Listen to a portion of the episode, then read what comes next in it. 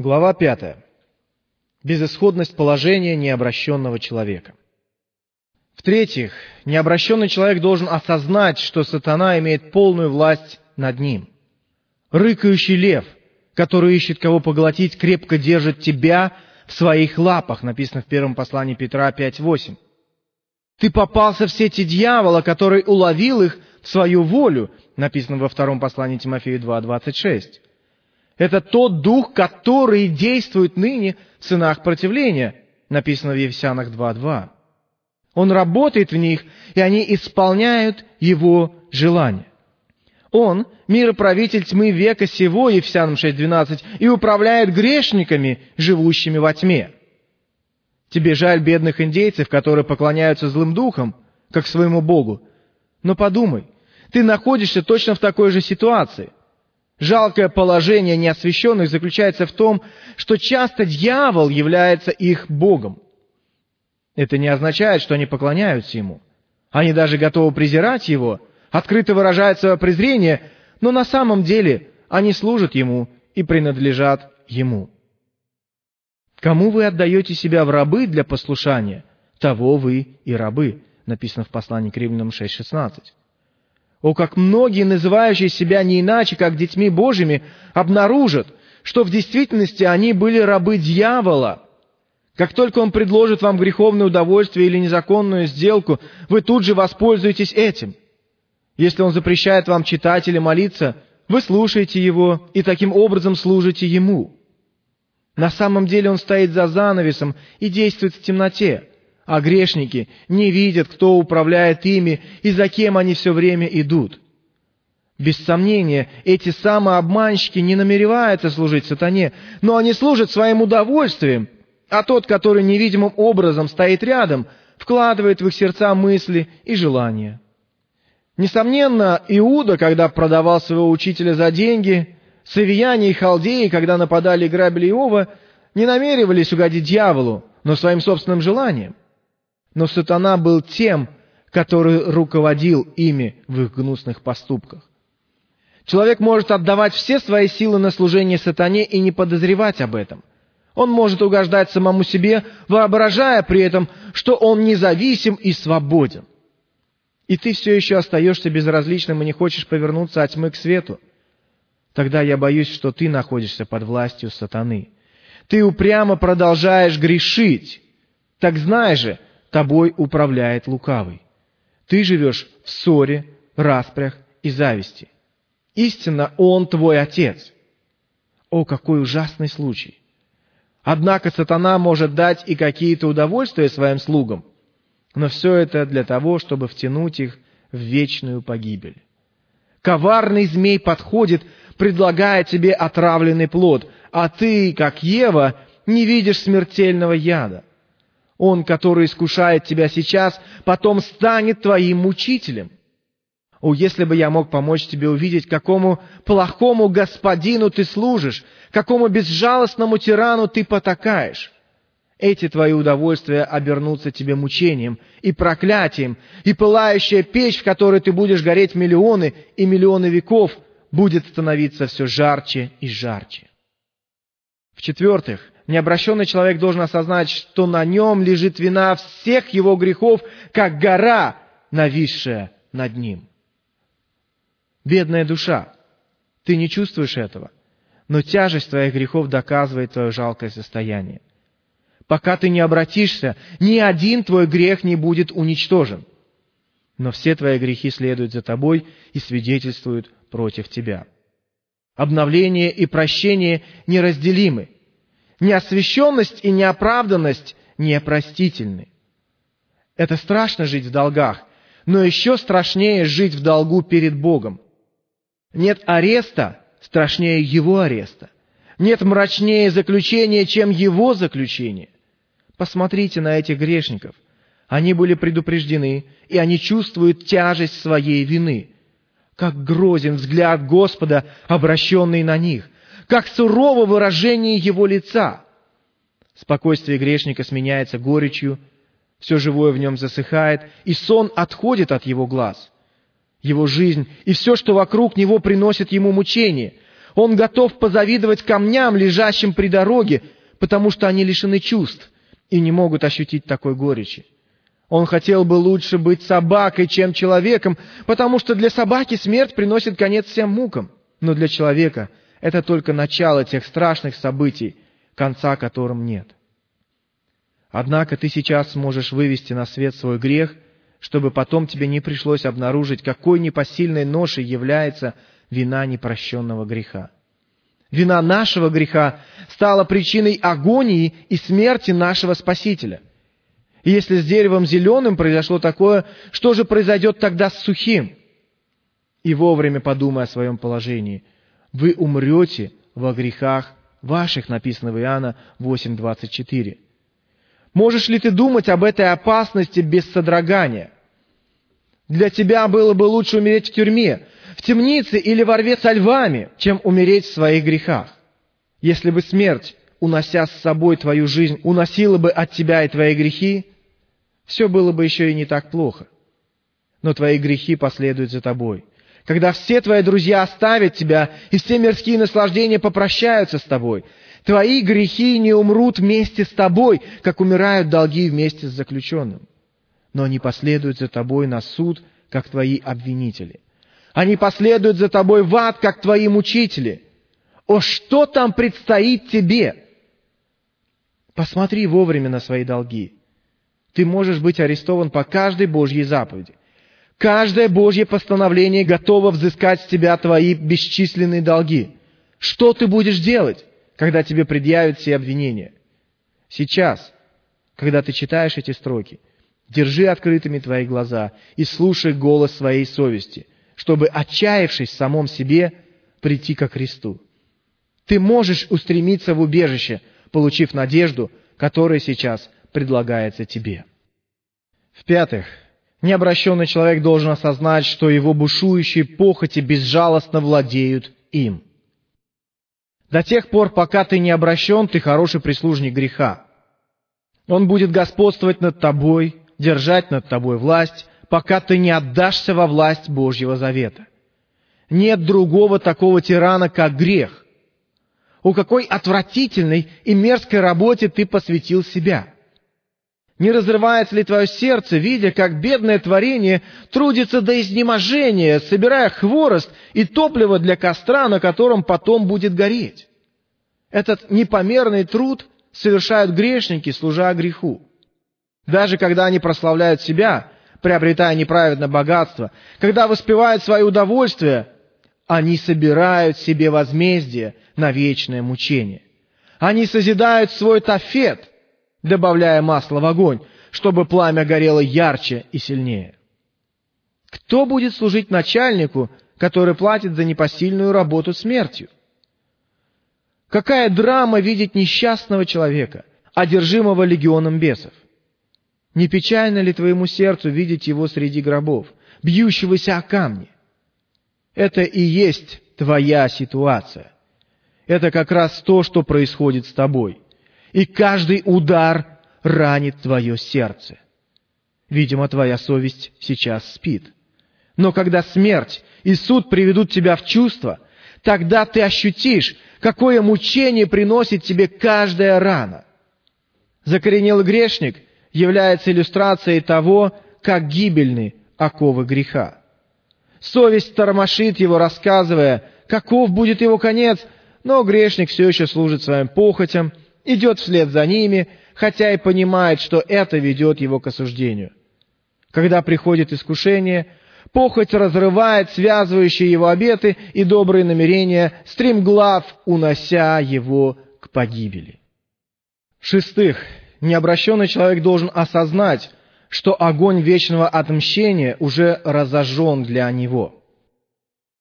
Ад и погибель раскрыли свою пасть, чтобы поглотить тебя. Они жаждут твоего прихода, стенают по тебе. Написано в книге Исаия 5.14. Они ждут тебя и смотрят жадными глазами, когда ты стоишь у обрыва.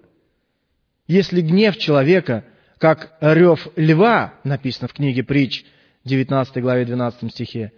Тяжелее камня и песка, книга притч, 27 глава 3 стих. Каков же тогда гнев всемогущего Бога. Огонь в печи Навуходоносора, распаленный в семь раз больше обычного, был настолько сильным, что убил слуг царя, бросавших трех отроков в печь. Насколько же сильнее огонь Всевышнего? Без сомнения, в семьдесят раз по семь. О, человек, как тебе нравится перспектива быть хворостом в аду навеки? Книге Иезекииля в 22 главе 14 стихе сказано, «Устоит ли сердце твое? Будут ли твердые руки твои в те дни, в которые будут действовать против тебя?» Как ты будешь переносить вечное горение? Сможешь ли ты вынести всепоглощающий огонь, когда ты будешь в аду? Все твое тело и душа, как раскаленное железо, будут охвачены огнем Божьего отмщения. Печь будет растоплена во всю силу, ты будешь, как искрящееся железо в огне. Избранные слуги Господа прикрывают лицо свое от Его глаз, благоговейно трепещут, боясь не угодить Ему, и с плачем сокрушаются о своем состоянии. Как же устоишь ты, когда Бог изольет все сосуды своего гнева? Обратиться, чтобы наказать тебя. Как же выдержишь ты, когда Он сделает твою совесть туннелем, по которому изольет огонь своего гнева в твою душу навсегда, и когда все клеточки твоего тела, которые сейчас наполнены грехом, будут наполнены страданием? Что будет с тобой тогда, когда бессмертие станет твоим мучением? И умереть, как умирает животное, или исчезнуть навсегда в бездне, для тебя будет недостижимым желанием и великим счастьем, которое нельзя приобрести даже за целый океан твоих слез. Ты можешь сейчас отбросить мысли об этом злом дне, веселиться, жениться или выходить замуж. Ты можешь забыть о наказании Господнем, но как ты выдержишь и устоишь, когда Он повергнет тебя на одр великую скорбь? Когда Он скажет «в мучении умрете»? Какими будут твои ощущения, когда твоей музыкой будет только скрежет зубов и богохульство, и когда вино ярости Божией, вино цельное, приготовленное в чаше гнева Его, будет твоим единственным напитком? Пойми, что когда дым твоего мучения будет подниматься во веки веков, ты не будешь иметь покоя ни днем, ни ночью. Покоя не будет ни в душе, ни в костях. Но ты будешь проклятием, и ужасом, и поруганием, и поношением навсегда. О грешник, остановись и рассуди. Если ты человек, а не бесчувственная глыба, задумайся. Подумай, ты стоишь на краю погибели поскольку Господь есть живой Бог. И поскольку ты имеешь живую душу, есть еще шаг, отделяющий тебя от погибели. Ты не знаешь, когда упадешь, но может случиться и так, что будешь в аду уже утром. Ты не знаешь, когда ты отправишься в вечность, но ты можешь попасть туда раньше, чем наступит вечер. Осмелишься ли ты пролить свет на свое такое жалкое состояние? Или ты будешь продолжать жить, как ни в чем не бывало? Если ты отложишь все эти рассуждения в сторону и скажешь, что к тебе это не относится, посмотри еще раз предыдущую главу и скажи мне правду. Не носишь ли ты на себе хотя бы один из этих черных знаков? Не закрывай свои глаза. Не обманывай самого себя. Сейчас, когда ты можешь предотвратить печальный конец, посмотри на свое жалкое состояние. Подумай, что значит быть ничтожным изгнанником, потерянным нечестивцем, сосудом, в который Господь будет изливать свою ярость, наполняя его страшным мучением во все века? Гнев Господень всепоглощающий, вечный, неугасимый и свирепый огонь. Это будет твоей участью, если ты не исследуешь свои пути и немедленно не обратишься к Богу посредством истинного покаяния. Грешник, не обольщайся напрасно. Это произойдет с тобой, и ты окажешься в середине пламени вечного огня. Прими эти слова, как слова Бога живого. Грешник, ты будешь находиться посреди бушующего огня столько, сколько будет длиться вечность. А вечность не прекратится. Неизменное не изменится. Бессмертие не умрет. Всемогущество Бога не потеряет своей силы, чтобы наказывать. У тебя есть только один выход – пережить полное обновление посредством освящающей благодати. В-седьмых, необращенный человек должен осознать, что проклятие закона лежит на нем, если он не исполнит всего, что написано в нем. О, как страшна эта угроза! Она как отблески всепоглощающего огня на твоем лице. Эти слова как обнаженный меч, как острые стрелы всемогущего. Закон требует исполнения всего. Закон кричит «Справедливости! Справедливости!» Против тебя кричат кровь, обида и смерть. О человек, надежна ли твоя крепость? Беги от своих грехов, поспеши к Господу Иисусу, он твой город-убежище, храм, где ты можешь избежать наказания. Укройся в нем, или ты потерян навсегда, без всякой надежды на спасение. Восьмых, необращенный человек должен осознать, что само Евангелие подтверждает, что на нем лежит приговор вечного проклятия. Если ты все еще не раскаялся и не обратился, знай, что приговор по новозаветному Евангелию еще суровее приговора, который выносил я за нарушение в Ветхом Завете. Не ужасно ли, что само Евангелие дышит угрозами против тебя, что сам Господь возвышает свой голос Сиона против тебя? Послушай, что говорит Евангелие. Кто не будет веровать, осужден будет. Марка 16, 16. Если не покаетесь, все также погибнете. Луки 13.3.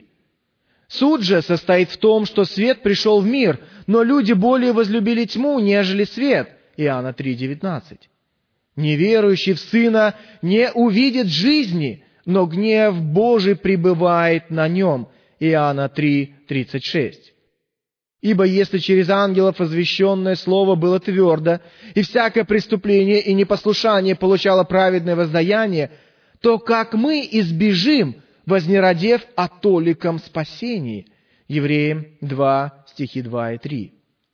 Если отвергшийся закона Моисеева без милосердия наказывается смертью, то сколь тягчайшему, думаете, наказанию повинен будет тот, кто попирает Сына Божия.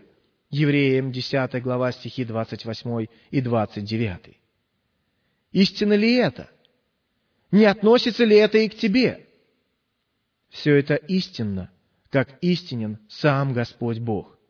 Пока еще можно исправить твою ситуацию. Открой свои глаза вместо того, чтобы закрывать их и ожесточать свое сердце. Сделай это, пока не пришло твое вечное мучение, и тебе не пришлось прочувствовать все то, во что ты не хочешь сейчас поверить. Если все это правда, что же ты медлишь и теряешь время? Горе вам, бедные люди! Как властвует грех над вами, оскверняя вас и разрушая в вас даже желание стремиться к доброму и вечному. О несчастный, жалкий человек! Ты поражен безрассудностью и бесчувственностью. О, позволь мне достучаться и разбудить тебя от сна. Разве не обитает за дверью твоей плоти живая, чуткая душа? Или вместо нее в тебе обитает черствая, бесчувственная глыба? Мыслящая душа, ты довела себя до такого состояния, что забыла о своем бессмертии и думаешь, что можно просто исчезнуть, как исчезает животное. Ты имеешь способность понимать. Задумайся, какая участь тебя ожидает в вечности – твое бессмертие будет печальным. Не думать об этом может только лишенное разума творение. Тебе лучше было бы, если бы ты не была созданием, способным думать и понимать, чем так легкомысленно идти по пути, конец которого так страшен. О несчастная душа, которая была создана по подобию Божьему, являясь славой человека и другом ангелов. Ты была Божьим представителем в мире и поставлена над всем творением. Ты была венцом творения Божьего. И что же? Ты стала рабыней чувств? Счастлива ли ты, обитая в горске усовершенствованного праха земного, который так несовместим с твоей духовной бессмертной природой? О, почему же ты не задумаешься, где ты будешь проводить вечность? Смерть уже близко. Суд почти у дверей. Еще немного, и времени уже не будет написано в книге Откровения 10.6. Так будешь ли ты рисковать, продолжая жить такой жизнью? Если ты будешь взята с этой земли в таком состоянии, гибель твоя неотвратима. Очнись. Удели внимание твоей самой насущной нужде. Скажи мне, куда ты направляешься? Как же так? Ты будешь продолжать вести такой способ жизни, при котором каждый сделанный тобой шаг будет вести к погибели. Можешь ли с уверенностью сказать, что следующий день ты не будешь встречать в аду? О, если ты имеешь хотя бы проблеск сознания, рассуди, обратись и выслушай своего настоящего друга. Он хочет показать тебе, в каком печальном положении ты сейчас находишься, чтобы ты успел спастись и обрести счастье навеки. Слушайте, что говорит Господь. Книга Иеремии 5.22. «Меня ли вы не боитесь, — говорит Господь, — предо мною ли не трепещете?» Грешники, вы не верите, что наступит день гнева? Я знаю, придет время, и вы вынуждены будете поверить. Даже бесы веруют и трепещут. Неужели вы непоколебимее их? Будете ли вы бегать по краю пропасти? Будете ли вы играть у гнезда аспида? Засунете ли вы руку в нору Василиска? Будете ли вы шутить с приближением всепоглощающего гнева, как будто вам безразлично, удастся ли вам избежать его или сможете ли вы вынести его? Кто, как не ты, упрямый грешник, продолжает так беззаботно жить своей жизнью, не обратившись к Богу? Человек, который сидит на пороховой бочке и весело распевает песни, кажется более благоразумным, чем тот, который не желает оставить путь греха. В книге Иова, 15 главе, в 25 и 26 стихах написано, «За то, что он простирал против Бога руку свою и противился Вседержителю, устремлялся против него с гордою выею под толстыми щитами своими». Не безумно ли играть со второй смертью? Или отважиться прыгнуть в озеро, горящее огнем и серую? Что мне еще сказать? Я не могу подобрать ни слов, ни сравнений, чтобы выразить, как безрассудна душа, продолжающая жить во грехах. Проснись, проснись, о грешник, восстань и беги. Есть только одна дверь, через которую ты можешь убежать. Это узкая дверь обращения и рождения свыше. Тебе нужно искренне повернуться от всех своих грехов, прийти к Иисусу Христу и принять Его как Господа, дающего тебе праведность. Тебе нужно жить новой жизнью, пребывать в Его святости. Иначе, без сомнения, ты уже сейчас принадлежишь аду, а через два дня или ночи можешь и оказаться там. Заставь свое сердце подумать о своей жизни. Рассуди, чего ты заслуживаешь – вечного мучения – или благополучие. Еще раз перечитай эти строки и подумай, как печально положение необращенного человека. Меня бы не касалось это, если бы не Господь говорил через меня. Но так как действительно Бог говорит, что все эти бедствия придут на вас, бедные вы люди.